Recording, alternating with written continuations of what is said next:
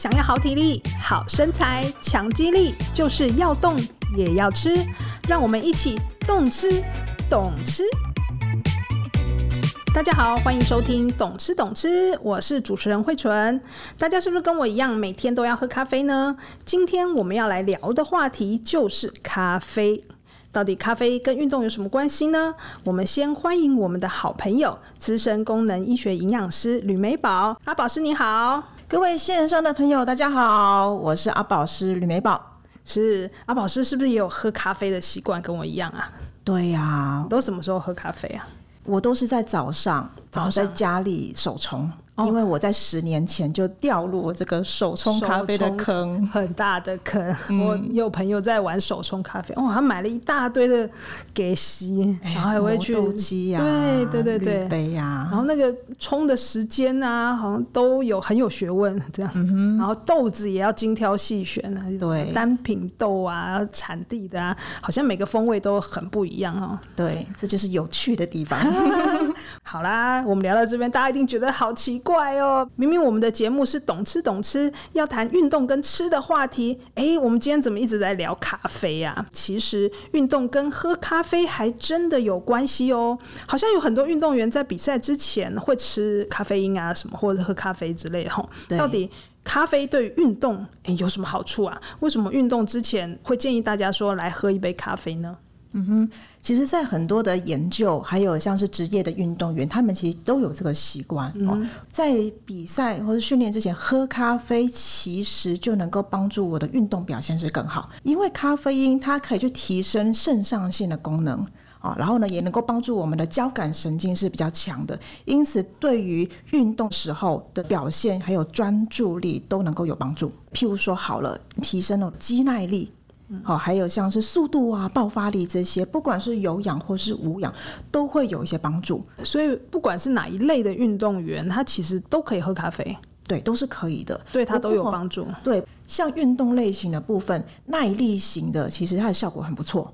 嗯，但是在研究也有发现，对于这种爆发力的，好像是那种跳远啊、冲刺，其实在研究也发现也有它的一个效果存在。所以不管是要提升肌耐力，或者是速度，或者是我们刚刚说的这些冲刺的这种，其实喝咖啡都有帮助。这样对，都有一些加分的效果，而且它也能够帮助运动员他的注意力跟警觉度比较好，并且能够去减缓他的疲劳感。所以为什么很多运动员很喜欢在运动前就喝咖啡？所以一定要运动前喝嘛？对，运动前。另外，咖啡因它也可以帮助在运动的过程当中燃烧脂肪，当做是能量。而这个部分也能够帮助我的能量继续能够产出，继续帮助我的运动更加的延长。所以在耐力型就会看得到它的效果。但是呢，可能很多朋友会想说，哇，那这样子好像是燃脂，感觉很不错，听起来很像燃脂。哦，因为听到“燃脂”两个字，哇，就眼睛亮起来了。嗯。哇，原来运动之前喝咖啡有这么多好处。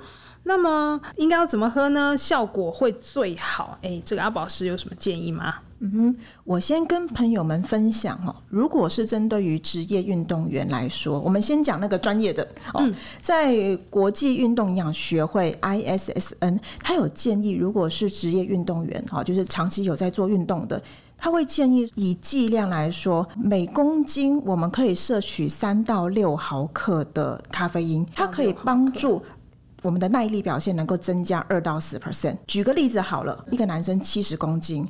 七十公斤乘以假设每公斤三毫克的咖啡因就好，它可以去摄取两百一十毫克的咖啡因。这是指单一次运动还是一天呢？单一次运动，所以我如果早上要比一次，晚上又要锻炼的话，它其实可以早晚在运动之前各喝一次。就是它不是整天的效果嘛，它是当下的效果嘛。对，如果说我先不管他会不会睡不着之类的啦，就它其实就是跟单一次的运动表现是有关的。那如果是女生，譬如说五十五公斤好了，那五十五公斤乘以三毫克，就大概是一百六十五毫克的咖啡因。好，所以其实这样子的一个量啊，我们就换算一下，假设我去便利商店。买个咖啡，中杯的美式就有两百毫克左右。那如果是大杯的美式，就有两百七十毫克。所以其实我就是可以抓一下，我就是去便利商店买一个中热美、大热美，也不一定是热美，反正是美式，对，就是美式的，对，就是以美式来抓的话，诶，男生的话可能可以喝到一杯大的。差不多就可以。女生的话，喝一杯中的就够了。对，因为我们现在刚刚算的是三是最低的嘛，对不对？但是它可以到六嘛，所以它其实喝一杯中杯的美式，它就可以有这样子的好的效果。对，但是什么时间喝这个咖啡啊？最好是在运动前的一个小时左右开始喝。对，你不要想说我要运动喽，好，我开始喝大量的灌咖啡，或许它会有一点时间差。所以可以在六十分钟前这时候来喝。那有些运动员呐、啊，他的咖啡因的摄取量要更高，他总不能说我喝一杯、两杯、三杯吧，但是他就会一直想要上厕所。对，因此其实他会去选择一些运动增补剂里面有咖啡因，像是口香糖类的，这样他就能够去做咖啡因的吸收。那这类的话，他可以在半个小时或是运动前，他就能够去补到咖啡因，这个吸收的效果就更好。它本身那种剂型的效果更快就对，对，更快，吸收的更快，对。所以如果是喝咖啡的话，直接在六十分钟之前，就是一个小时之前喝。但是如果吃这些增补剂，半个小时就可以了。简单来说是这样。对，简单来说是这样子。嗯，我们刚刚也提到说，我们一般人呐、啊，在运动的时候也不会特别跑去买这些增补剂嘛，可能还是。喝一杯咖啡比较快，对。如果在健身啊，或者是去跑步啊，各种运动啊，就买一杯咖啡来就好啦。那我们要去买咖啡的时候，咖啡的种类有没有差别啊？来，我来问一下慧纯好了。虽然说你平常喝拿铁没关系，你早上喝了拿铁，你傍晚去运动，你要喝哪一种咖啡？来考考你，有四个选择。嗯，好，我们现在来到这个咖啡店门口。对，第一个热的意式浓缩咖啡。嗯，好。第二个热美式，美式；第三个冰美式，嗯；第四个冰的焦糖拿铁，哎，拿铁，嗯，感觉我应该会选拿铁，虽然我通常不会加焦糖，因为有糖，嗯、对，我应该会选拿铁吧，比较喝的比较习惯，对，但是它是哪一个比较好？如果跳脱我平常的习惯，是不是我会选意式浓缩？好像还不错，感觉那个效果很好，喝一点点就能喝到这么多咖啡因，这样感觉浓缩对吧？对，就觉得好像效果很好。对，嗯、好，答案是什么？快解答！其实答案是三，三是什么？冰美式啊，一定要冰的、哦。哎，重点是冰的。还有呢，其实意式浓缩跟美式这两个咖啡因有差，意式浓缩比较低一点，它的量比较少。哦，还有它的萃取的一个机转来说，其实是美式，它的咖啡因量比较多。对，意式浓缩它跑一下就跑过去了嘛，对，对，它的水一下就冲过去了，所以它萃取出的咖啡因就是比较少一点点这样。对，哦，对，所以如果说是以浓缩跟美式，美式是两个相比较好。好，那为什么一定要冰的啊？好，其实呢。冰的跟热的哈，可能有些朋友想说，哇，不是热的比较养生吗？对呀、啊，而且外面天气那么冷，对，因为是现在。可是你要想说，等一下运动，如果你运动前呐、啊，让自己喝很多那种热的东西，其实你的身体已经在产热了。然后呢，你运动的时候，你又继续产热，所以其实，在文献也有发现，他们也有做研究哦，就是冰的跟热的相较，他们就发现说呢，如果喝冰的，就是冷饮哈，运动的时候，他的心率不会一下子跳那么高，它会比较低。好，因为呢，冰的嘛，等于是说我先有个冰块，先帮你做一个比较温度能够升那么高，控制一下，对，我的心率可以不会那么的高，还有能够减少出汗率，所以对于运动表现来说，它是能够有帮助的，而且是对于耐力型、持久性就会更好。哇，跟我们想象的是相反的。